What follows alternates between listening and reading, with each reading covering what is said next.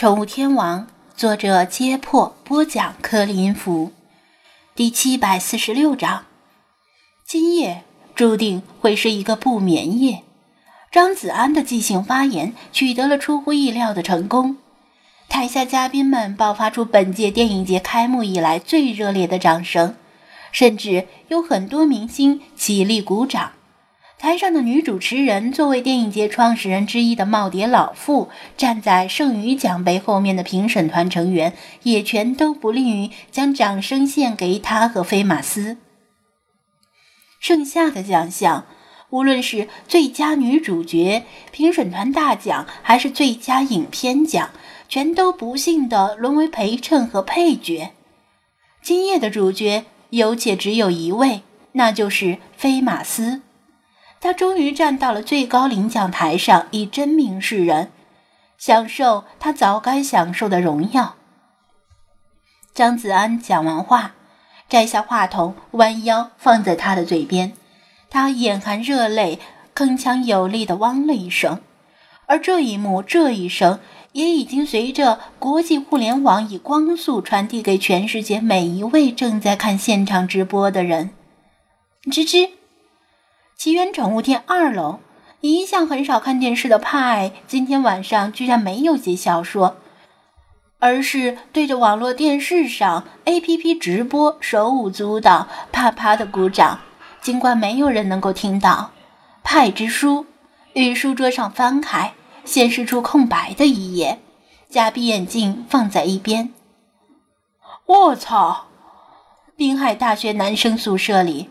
王谦和李坤每个人捧着手机面面相觑。师尊这下发达了呀！王谦，这是不是一人得道鸡犬升天呢？李坤，那你想当鸡还是想当犬？上铺的宿舍长回头大骂道：“当鸡毛！你们两个还在磨蹭什么？赶紧上线开黑！”喵，在老旧的居民区里。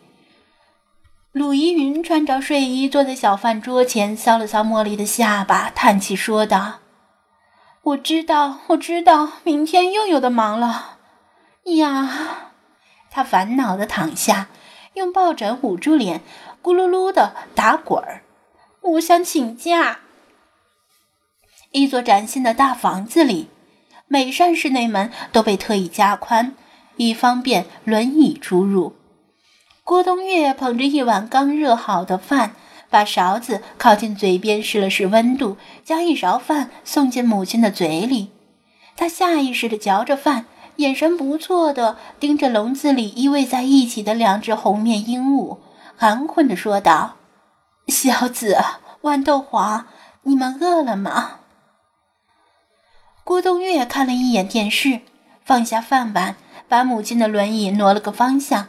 指着电视说：“妈，这个人你还记得吗？就是他送给咱们的鹦鹉。”他的眼神迷茫而涣散，像是努力在回忆什么，最后只是笑了。妈妈，妈妈！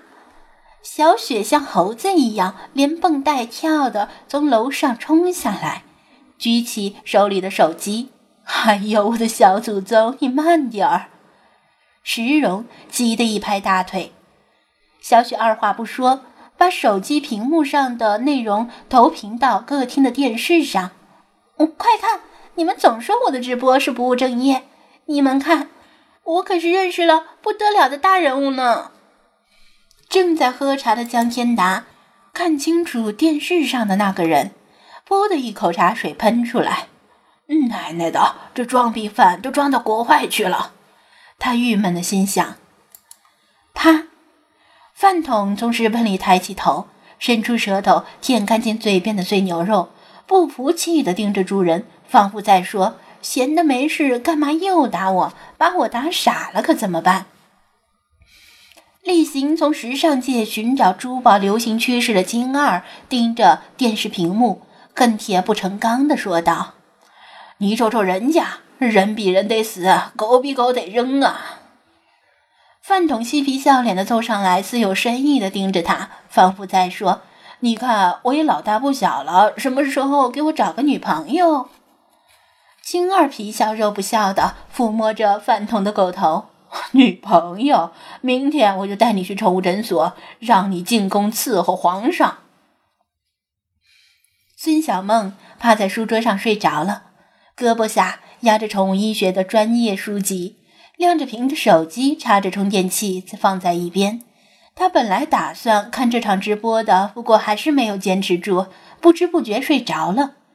警犬大队宿舍里，小刘、小王以及战友们围坐在电视前，拼命地敲打着饭盆，爆发出震耳欲聋的欢呼声，比他们自己得了奖还要高兴。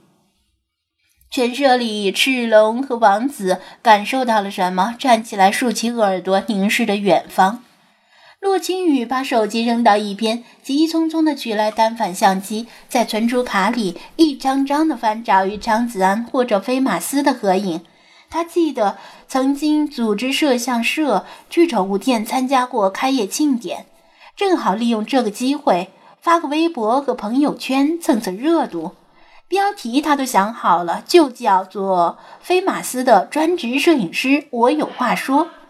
想想。这个标题不太霸气，那就改成作为影帝狗的御用摄影师，我有话要说，肯定能够吸引到很多妹子来找他拍私房照，说不定还能一炮而红。然而，他翻遍了所有的存储卡，里面全是以各种角度偷拍宠物店里的妹子顾客，而与张子安和飞马斯相关的照片，好像已经全删了。盛科辅导完孩子的作业，把孩子哄睡着，自己也上了床，靠在床头上盯着手机看，声音调到了最小。哎，他用胳膊捅了捅老婆的后背，快起来看，这条狗啊，还是我介绍去剧组的呢，我这也算是伯乐了。知道了，赶紧睡吧，明天还要上班呢。老婆一动不动，连眼睛都没有睁。声音里充满了困倦与疲惫。盛科叹了口气，到底是老夫老妻了，连激情都没了。他把手机放在床头柜上，关灯睡觉，却心情激荡，久久没有睡着。海边小城的餐厅里，电视上罕见的没有放映本地球队的比赛，而是放着柏林电影节闭幕式。高尔忽地站起来，高高举起啤酒杯，洁白的泡沫从酒杯里满溢而出。他用洪亮的声音喊道：“庆祝我朋友得奖！我请每个人喝一杯，记在我的账上。”食客们纷纷举起酒杯，干杯！然后豪迈地一饮而尽，再来一杯。还有很多上班族和学生。因为忙于工作和学习，没有关注这场直播。毕竟这时候已经是中国的深夜，或者像李氏夫妇一样，不知道应该下载哪个 APP 看直播。不过明天肯定会有更多人得到这个惊愕的消息，而收看录像。夜还很长。